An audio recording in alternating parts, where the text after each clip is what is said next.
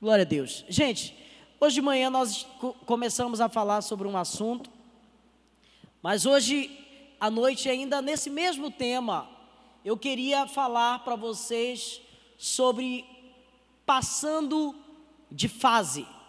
Existe algo que Deus deseja gerar no nosso coração, que é outros níveis em relação a tudo aquilo que Ele pretende na nossa vida e de níveis também que nós pretendemos na nossa vida. A verdade é que todos nós, por desejarmos alguma melhoria de vida, algum sentido de vida, alguma vitória em alguma área da nossa vida, nós estamos vivendo em uma certa transição. E hoje eu queria falar para vocês sobre a transição que o apóstolo Paulo passou para, para chegar no seu destino. O apóstolo Paulo, quando ele se converteu, no livro de Atos, logo no começo, a palavra de Deus diz que Paulo seria entregue e ele morreria por causa do nome do Senhor. E ele deveria ir para alguns lugares onde outros apóstolos não conseguiriam ir. Por quê? Não sei se você sabe, mas o apóstolo Paulo ele tinha cidadania romana. Ou seja, ele era o único que poderia pregar em Roma com direitos de Roma. Então, de alguma forma, ele foi escolhido a esse propósito, e um dos propósitos de vida do apóstolo Paulo era pregar em Roma. E hoje eu queria contar um pouco de como foi essa trajetória dele sair de um lugar que ele estava para ir para Roma. Hoje eu gostaria de colocar no seu coração é, essa fase que Paulo passou para chegar no nível da vontade de Deus. Eu sei que você está aí pensando na sua vida, de repente pensando no seu coração e de repente pensando nos sonhos que você tem. Eu quero dizer que esses sonhos, eles são como fases da vida. E hoje, meditando um pouco sobre essa palavra, eu estava lembrando de um tempo que eu jogava muito videogame, hoje eu não jogo mais videogame, Hoje eu parei com esse negócio, mas videogame é uma coisa que nos ensina basicamente uma coisa boa, que quando você está jogando e você está numa fase, você tem armas para aquela fase. E quando você está naquela fase, aquela fase, ela te proporciona armas para vencer em outra fase. E uma vez eu lembro que eu fiz um macete. O macete ele existia para pular as fases. E eu fiz um macete para chegar no último inimigo da última fase, para zerar o jogo. E sabe o que aconteceu? Eu não tinha a experiência e nem as armas para vencer o último inimigo. E a nossa vida, de alguma forma, é desse mesmo sentido. Nós precisamos passar por cada fase da nossa vida. E cada fase da nossa vida, ela vai trazer armas e ferramentas para enfrentarmos as batalhas do dia a dia. Você sabe que a Bíblia, e muitas vezes, ela diz que o Senhor é como um luzeiro, mas ela diz para que o nosso caminhar seja como uma lâmpada sobre os nossos pés. Ou seja, o luzeiro é aquilo que Deus nos dá, é como se fosse um farol que Deus abre e nós temos um sonho, nós temos uma visão do futuro, nós desejamos alguma coisa, mas o que nós temos da parte de Deus para caminhar de forma diária é a palavra de Deus. E a Bíblia diz: luz para os meus pés é a tua palavra. Agora entenda uma coisa: que cada fase que nós vamos passar, ela exige de nós algo. E para o apóstolo Paulo, de alguma forma, aqui para nós, nessa noite, vai trazer um, vários ensinamentos que eu tenho certeza que vão colaborar com a nossa vida em algum sentido. Depois eu gostaria que você é, avaliasse, analisasse o capítulo 27 e o capítulo 28 de, de, de Romanos, não, de Atos dos Apóstolos, que vai contar a história dessa trajetória que Paulo saiu de Cesareia de Filipe e foi até Roma. Isso desencadeou em várias fases da vida de Paulo, isso desencadeou várias coisas que aconteceu na vivência dele, isso desencadeou várias pessoas que passaram pela vida dele, isso também desencadeou várias tribulações que ele passou. Mas a verdade é que quando Deus nos tira de Cesareia e nos leva até Roma, existe uma trajetória no meio de tudo isso.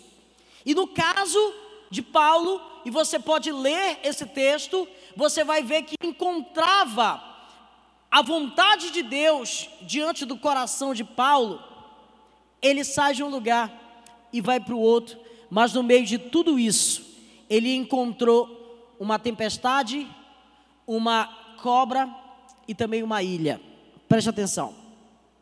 Eu queria hoje colocar os três estágios que o apóstolo Paulo chegou desde o momento que ele decidiu ir para o encontro do seu chamado, da sua vontade. O Senhor, ele tem um propósito para a vida de cada pessoa nesse lugar. E Deus tinha o mesmo propósito também para a vida de Paulo. Ele foi desafiado por Deus para sair de Cesareia, através de muitas coisas que aconteceu, para que ele pudesse chegar em Roma e trazer vida para aquele lugar. Mas o que é Cesareia? Por exemplo, Cesareia, ela simboliza aqui um lugar onde o apóstolo Paulo estava escravo. Ele vivia preso. Ele estava preso e a palavra de Deus diz que quando ele estava nesse lugar, ele não tinha liberdade a nada, ele estava ali enclausurado, ele vivia aborrecido, ele vivia em tormento, ele vivia em um lugar onde nada acontecia.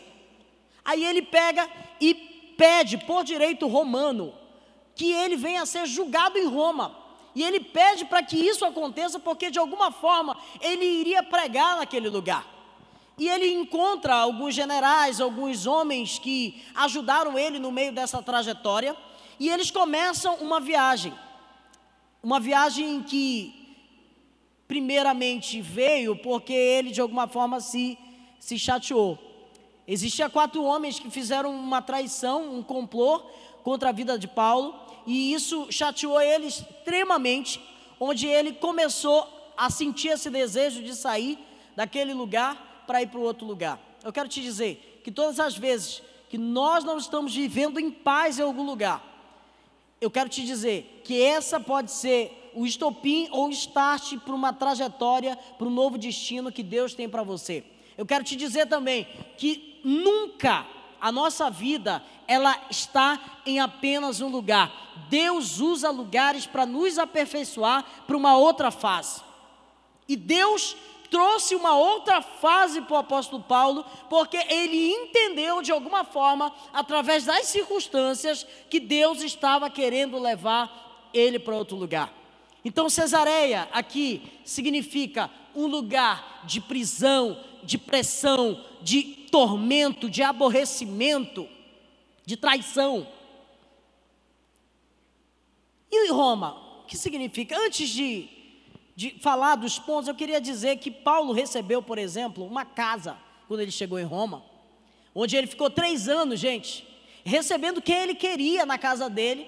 Foi ali que ele começou a escrever as epístolas, foi ali que ele começou a pregar, inclusive, para a guarda pretoriana, foi ali que ele fez coisas incríveis e de alguma forma Deus estava querendo que ele fosse para aquele lugar, mas alguém já tinha profetizado: tu vai ser preso quando vai chegar lá.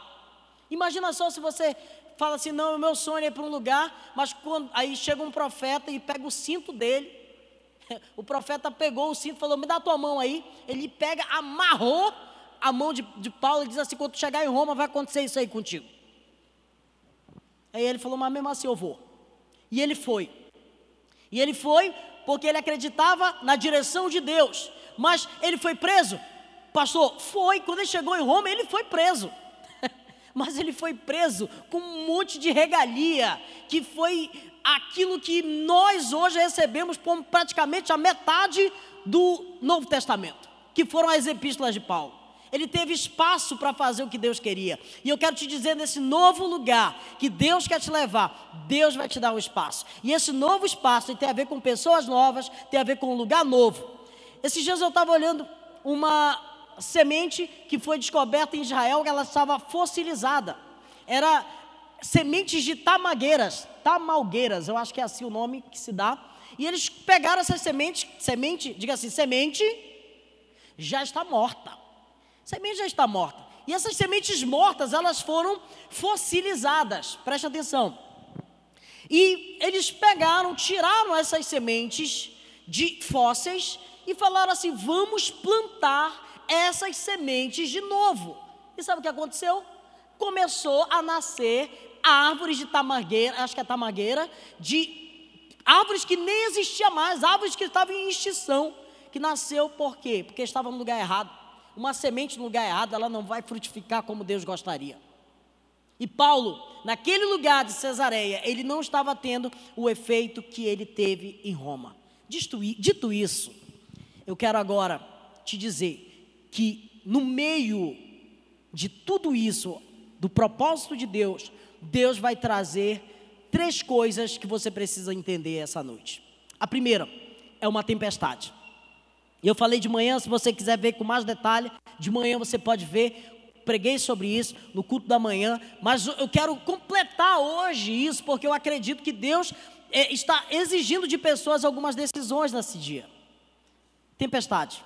Paulo saiu de Cesareia com o propósito de ir para um lugar, e ele foi em um navio, e ele sai de uma situação complicada, e ele se mete em uma situação ainda mais complicada, aparentemente.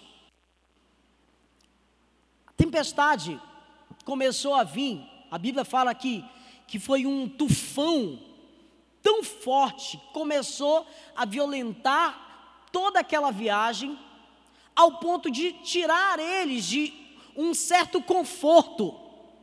E eles estavam em um lugar de conforto, eles passaram por Creta, eles passaram por um lugar de descanso, saíram desse lugar, você pode ver com mais calma depois de manhã, do culto da manhã. Mas o apóstolo Paulo ele sai em uma tempestade. E a Bíblia fala que dentro daquele barco existia 276 pessoas. E eu acredito que ali dentro daquele barco existiam médicos, existiam empresários, existiam escravos, existiam pessoas importantes, pessoas não tão importantes. Mas a verdade é que a tempestade, ela molha todos. Deus, muitas vezes, nos coloca em tempestade que são circunstâncias de vida. Entenda que circunstância de vida é uma coisa que vai acontecer sobre todos. A Bíblia diz que a chuva, ela vem sobre os bons e sobre os maus. Esses dias alguém estava questionando a questão da pandemia, né? Eu falei, ele falou: o que, é que Deus tem a ver com a pandemia? Eu falei: o nome já diz, pandemia, é uma coisa de bicho com homem. Deus, ele é aquele que vai livrar a gente das coisas.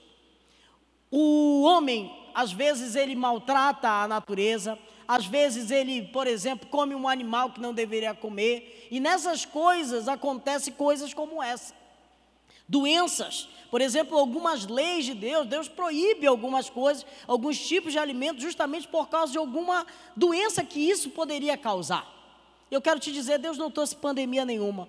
Às vezes, algumas coisas que a gente vê no nosso clima, a gente vê, às vezes, as coisas na nossa alimentação, é por causa do homem ter um relacionamento errado com a natureza.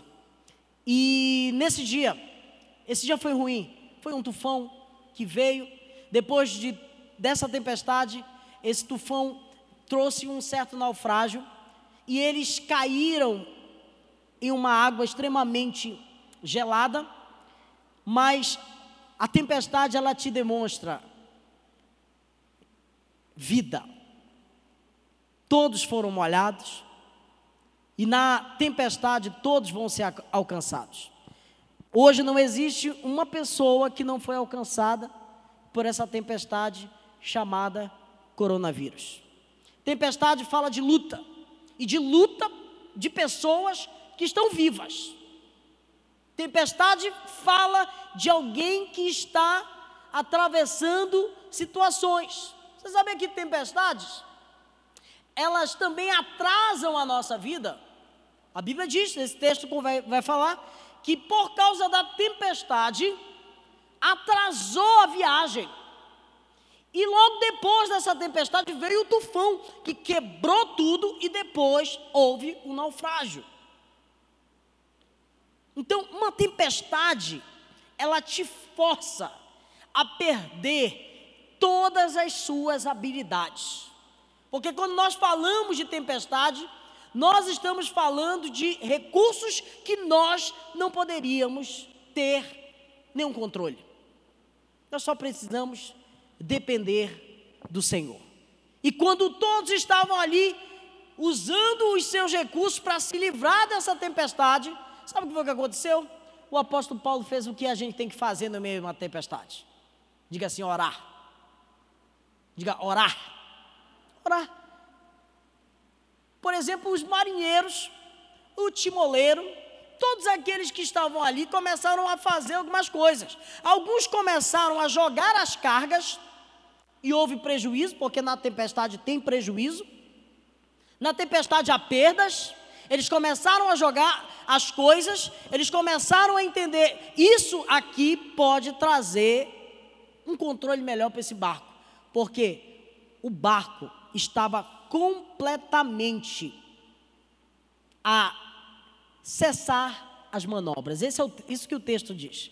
Eles não conseguiam fazer manobras onde aquele barco viesse a ser direcionado como eles gostariam.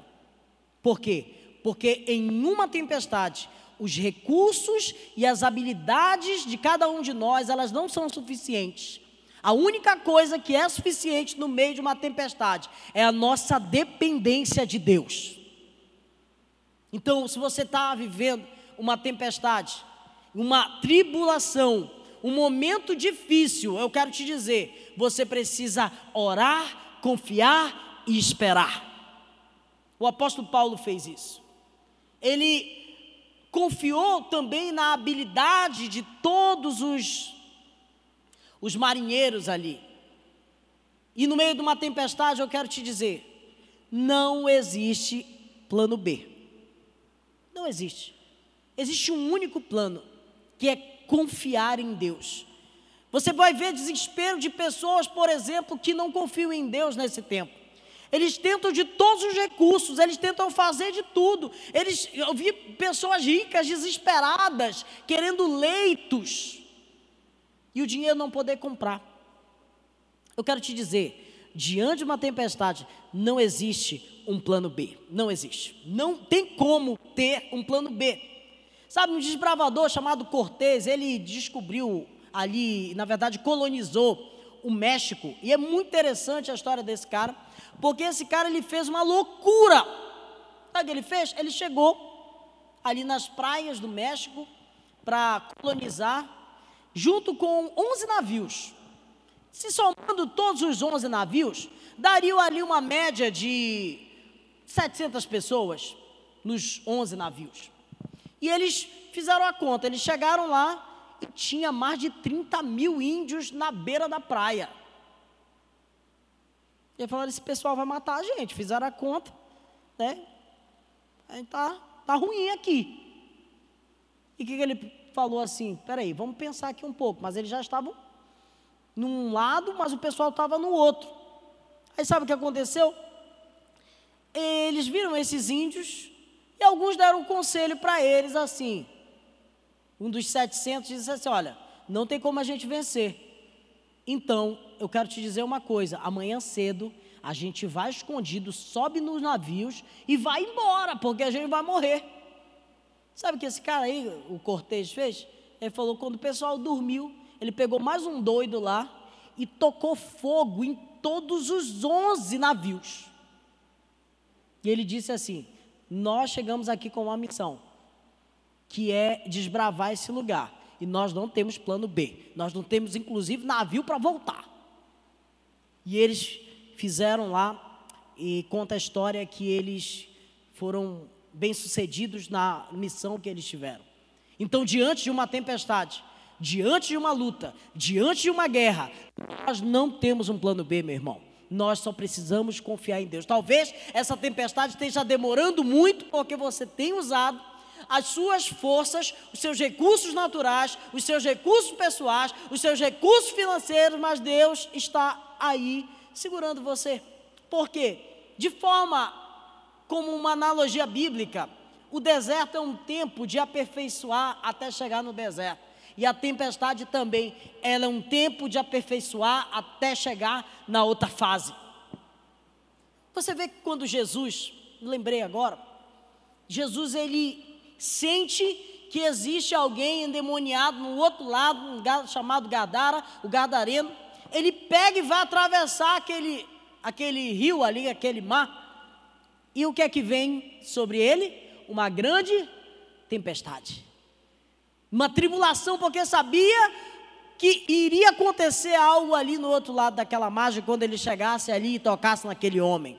Eu quero te dizer que toda a sua boa intenção, todo o seu sonho, todo o seu projeto, diante de Deus, ele vai passar por uma tempestade. Você tem que aprender a lidar com as tempestades. E eu vou te falar a chave para você vencer. Na verdade, vou repetir: ore, confie e espere. Faça isso. Foi isso que o apóstolo Paulo disse. Depois de tudo isso, sabe o que foi que aconteceu? Um anjo se revelou e trouxe uma resposta que Deus traria um livramento. Sabe? Mas depois de tudo isso, depois de tudo aquilo que aconteceu, o apóstolo Paulo é, vê um naufrágio sendo acontecendo e alguns se apoiavam em madeiras, outros se apoiavam em outras situações. A verdade é que nenhum morreu e todos os 276 passageiros desembarcaram em uma ilha chamada Malta. E essa ilha, ela estava ali no meio desse propósito. E eu quero te dizer, que que por medo da morte todos eles ainda estavam. E eles quando desembarcam nessa ilha, eles a Bíblia diz que eles sentem muito frio, né, com medo até de hipo, hipotermia, né? Esse é o nome que se dá alguém que morre de frio. Eles procuram é, alguns gravetos, né, de, de árvores e eles começam a fazer um fogo para se aquecer do frio. E eles fazem um fogo, e esse fogo ali é começado a alimentar por esses gravetos. E o apóstolo Paulo, como não, não era um cara que, que era relaxado, ele mesmo estava fazendo o serviço. E ele começa, e a Bíblia fala que em um desses gravetos que ele pega, uma víbora, uma cobra, fica colada na mão dele, envenenando ele. Nesse momento, imagina só, eu passei por uma tempestade, eu venci um naufrágio e agora uma cobra venenosa me agarra aqui. Algumas pessoas, quando vê aquilo, começam a já acusar eles, os moradores de lá, e dizem assim: esse cara com certeza é um homem assassino, porque olha o que aconteceu, olha o que houve e olha o que está acontecendo agora de novo. Esse cara deve ser muito mal. Entenda que quando você está nesse estágio, onde você, é, que eu posso dizer, o que a cobra é? A cobra é setas malignas que vão vir na nossa mente no meio dessa trajetória. Algumas setas malignas no meio da trajetória podem impedir a gente chegar nessa outra fase. E essa cobra, ela picou o apóstolo Paulo e ali aconteceu algumas coisas. Primeiro, o apóstolo Paulo foi acusado injustamente, chamado de assassino foi chamado ele de assassino. E entenda uma coisa, que ele era inocente. Ele era um homem bom. Inclusive estava ajudando ali. E eles observam e depois ficam maravilhados em ver que nada acontece com ele. Ele não incha.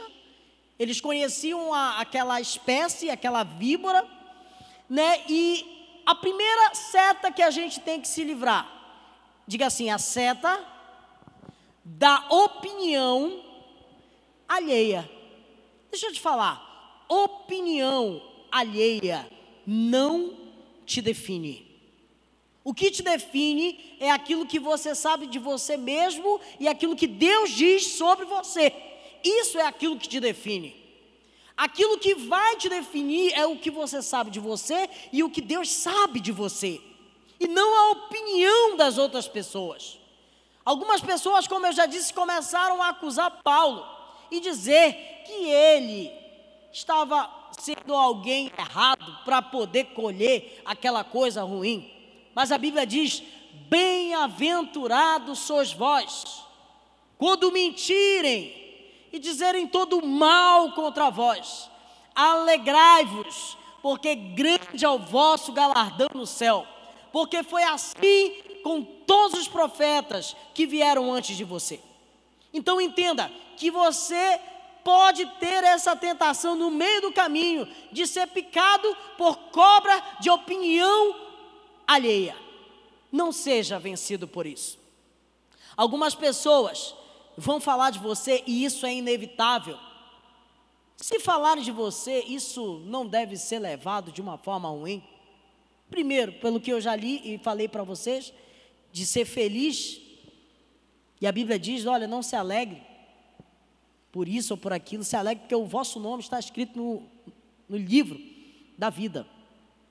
Então, se acontece, se houve uma situação dessa com o apóstolo Paulo, imagina com a gente.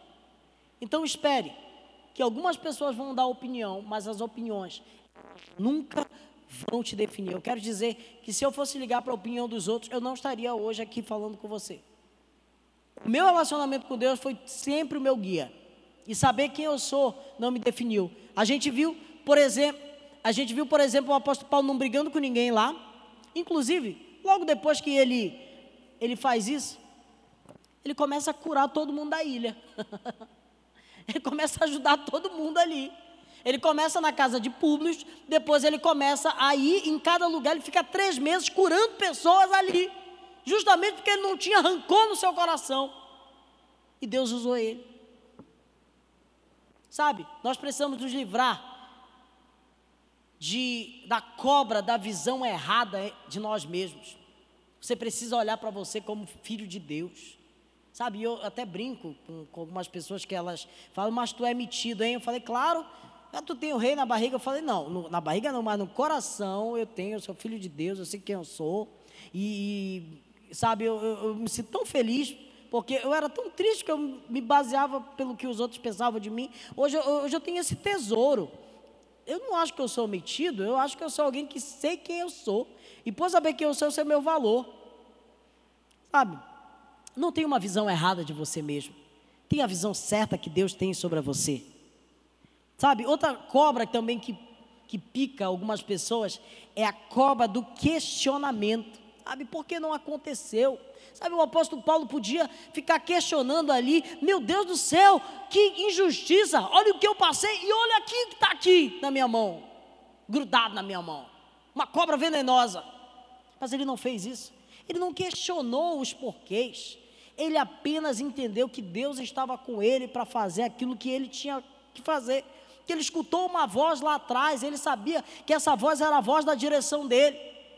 E você precisa se apoiar em todas as palavras que já vieram na sua vida. Eu tenho inúmeras palavras. Um dia desse eu estava em Washington e eu achei que ia se cumprir uma palavra. Presta atenção, testemunhar. Eu nunca falei isso. Uma vez uma velhinha na igreja olhou para mim e falou assim: Ó, oh, tu vai pregar nos Estados Unidos. Falou assim mesmo para mim. Eu estou lá nos Estados Unidos. Aí um amigo meu falou assim: Olha, tu está aqui em Washington, né? Tu, tu não está afim de vir pregar aqui na minha igreja? Eu falei: É hoje, cumpri essa palavra. Não, hoje não, amanhã. Aí, o que, que acontece? Olha aqui para mim. Aí eu estou lá, já tinha falado todo mundo: vocês vão para. Eles iam voltar para Nova York? Não, eu vou lá com, com ele que eu. Essa palavra vai se cumprir, que a velhinha a velhinha orou, orou, na minha cabeça, né? Aí era uma oração do meio-dia que eu estava, a mulher olhou, tu vais pregar nos Estados Unidos. Falei, amém. Tinha saído nem de Ananindeua. Aí, aí olhou, tá tudo bem. Aí eu lembrei dessa promessa. Aí eu falei, é hoje. Rapaz, sabe o que aconteceu? Um, torna, um tornado não, aquela nevasca, estava no. Aconteceu uma nevasca que fechou tudo, fechou igrejas. Aí ele me mostrou, olha aqui, a notícia do do, do, do, jornal local, que tinha tudo ficado fechado, no, as estradas, já caído árvore, tinha acontecido um monte de coisa. Aí eu falei, caramba, achei que era hoje, que eu vou viajar de novo? Não sei, né? Vamos ver. Mas não foi esse dia que a palavra se cumpriu, mas eu tenho palavras que vão se cumprir na minha vida. Eu não sei você, eu só sei que Deus vai cumprir as promessas que Ele já falou para a gente. Amém? E isso deve nos apoiar e não deve fazer a gente ficar questionando. O apóstolo Paulo não questionou a serpente grudada nele. Ele apenas fez uma coisa interessante. E isso aqui vai ser a chave para algumas coisas da sua vida. Aquilo que fez ele ficar ferido foi aquilo que curou ele. Você sabia? Porque ele ficou balançando aquela serpente e colocou na quentura daquele fogo que ele tinha feito, e aquilo fez aquela serpente sair de lá. Então, deixa eu te falar, você foi ferido na comunhão, a comunhão vai te curar. Se você foi ferido na comunhão, se você foi ferido servindo a Deus, vai ser servindo a Deus que você vai ser curado. Você precisa entender, o apóstolo Paulo fez aquele fogo, e aquele fogo trouxe aquela serpente, mas aquele mesmo fogo tirou a serpente. Você precisa entender que Deus está no controle, ele não questionou. A cobra também de, de, nos faz entender que algumas setas elas vão vir para nos, nós sermos curados. Essa cobra, ela, ela foi ali expulsa, mas logo depois da da cobra veio a ilha. Com certeza o apóstolo Paulo, ali, acho que era Lorte ali o nome daquela ilha. ele não esperava que ele passaria mais um tempo ali. A Bíblia diz que ele ficou ali por três meses. Ele ficou por um tempo, talvez que foi necessário para desembarcar uma outra embarcação ou para a embarcação daquele lugar e para o lugar que ele ia, porque não tinha avião em seis, seis horas como, tinha, como tem aqui. Mas naquele tempo que ele estava na ilha, a Bíblia diz que ele foi alguém extremamente relevante naquela ilha. Ele curou pessoas, ele serviu a Deus nesse tempo de espera. A ilha, ela, ela fala do tempo do teste do nosso Deus. Quando nós estamos na ilha, Deus está nos aperfeiçoando. E volto a dizer para você que toda experiência que você vai ter na trajetória, na trajetória para essas fases de vida que você está tendo, vão te dar como se fossem antídotos para você estar passando para uma outra geração, uma outra fase, uma outra ponte que Deus está querendo te fazer e te levar. E eu fico tão feliz porque eu, eu me emociono em ver como as coisas bíblicas elas são muito reais. E eu vou ler só um texto, eu teria pelo menos 50 textos para ler para vocês sobre experiências que ele teve, e eu tenho certeza que Romanos, para onde ele estava indo? Para onde ele estava indo? Para Roma, diga Roma. Aí ele escreve aos romanos assim: Romanos 8, 28. Sabendo que Deus age em meio de todas as coisas para o bem daqueles que amam a Deus e que estão embaixo do seu propósito. Quando nós entendemos o sentido daquilo que ele escreve, não é alguém que nunca passou por nada, não é alguém que nunca passou por uma, um, um, perrengue que diz assim: ah, mas Deus é fiel. Tem gente que nunca provou a fidelidade de Deus. Eu, eu lembrei agora no livro do Leonardo Riverhill, que ele fala que uma mulher chega com ele dizendo, uma mulher da igreja dele, dizendo: porque o diabo se levantou contra a minha vida. Ele falou: Não, Deus, o diabo não se levantou sobre a tua vida, não. Aí, aí ela pergunta: Por quê? Não, porque tu não faz nada para Deus. Não é um pastor desse? Porque o inimigo ele se levanta contra pessoas que estão ativas e poderosas no reino de Deus. Deus deseja te levar para uma outra fase, mas não desperdice nenhum momento nessas fases que você está vivendo.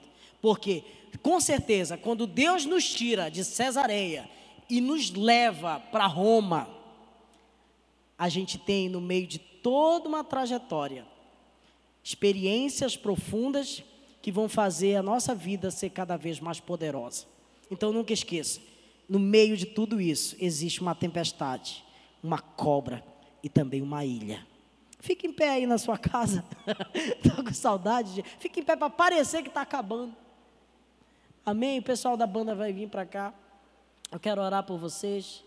Eu sei que Deus ele tem respostas para todos nós. Eu sei que Deus ele vai nos abençoar de forma poderosa.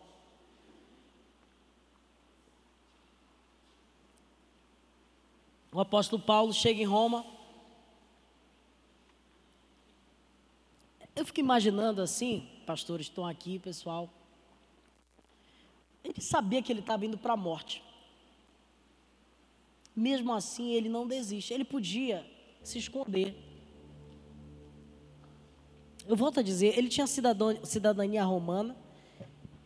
Ele, ele, ele clama para ser julgado pela cidade dele. Mas ele tinha um propósito de estar ali. A Bíblia fala que ele prega para pessoas importantes ali. Ele, inclusive, até te aconselho a ver o Apóstolo de Cristo, eu acho o nome, né? O último filme de Paulo, muito emocionante. Que você vai ver como esse homem ele foi usado por Deus. Você também vai ser usado por Deus. Mas não desiste. Confie no nosso Deus. Confie no seu eterno amor. Que apesar de tudo que esteja passando, você não vai ser abalado. Mesmo que os meus pés tropecem, o Senhor vai guardar os nossos pés. Feche seus olhos.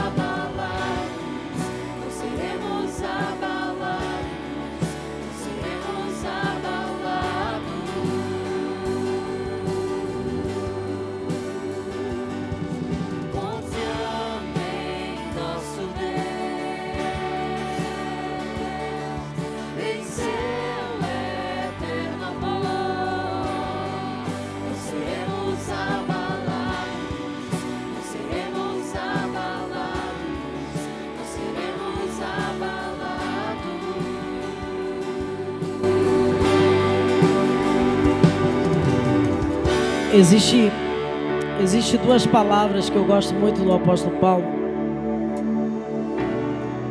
A primeira é que ele diz assim: Não vivo mais eu, mas Cristo que vive em mim. E a vida que agora eu tenho, eu tenho por causa do Filho que me amou. Ele diz assim: portanto, para mim agora, viver é Cristo e morrer é lucro. Que ele fala tem tanta verdade, tem tanta verdade, que só o Senhor sabe daquilo que esse homem passou. Porque não sabe, o apóstolo Paulo foi uma figura que, que encarna, vamos dizer assim, a nossa vivência com Cristo. Porque o apóstolo Paulo, ele é o primeiro que nunca viu Jesus pessoalmente, mas ele tem uma experiência com ele. Uma experiência espiritual. Igual a gente, a gente se converteu por causa disso. A gente nunca andou com Jesus. A gente não viu Jesus de perto. Mas a gente teve uma experiência com ele.